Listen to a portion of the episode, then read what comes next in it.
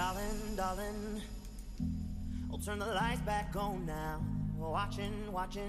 近几年风靡大江南北的王老吉凉茶，亦是品类再造的经典案例。当传统的凉茶局限于岭南一隅时，王老吉重新定位凉茶品类，一改过去人们对凉茶的固有印象，将凉茶打造为预防上火的健康饮品。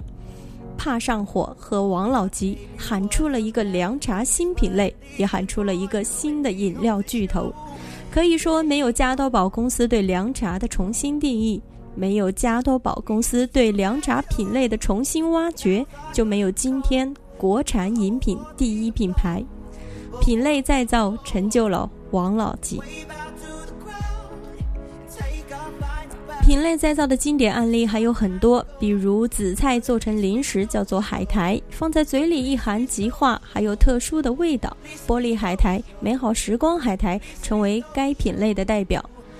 当街边奶茶店风靡于大江南北时，一家食品企业进行标准化操作，将其引入工厂，成功推出杯状奶茶，成就了一个新兴的奶茶品牌“香飘飘”，也上演了绕地球三圈至七圈的传奇故事。在传统强势品类中，知名品牌一统江上。成为作为二三线甚至四线品牌，要想在强势品类中脱颖而出，需具有敏锐的市场洞察力和勇气。二零零八年十一月，一个极具河南特色的面食产品——河南烩面，在竞争激烈的方便面市场横空出世，吸引了众多业内人士的关注。作为一个生产方便面的，老食品企业河南国华食品有限公司在方便面行业拼杀多年，但因为自身实力有限，一直以价格战在低端方便面市场争夺份额，主销区域也仅仅局限在河南及周边部分省份。在方便面产品严重同质化的今天，国华独辟蹊捷径，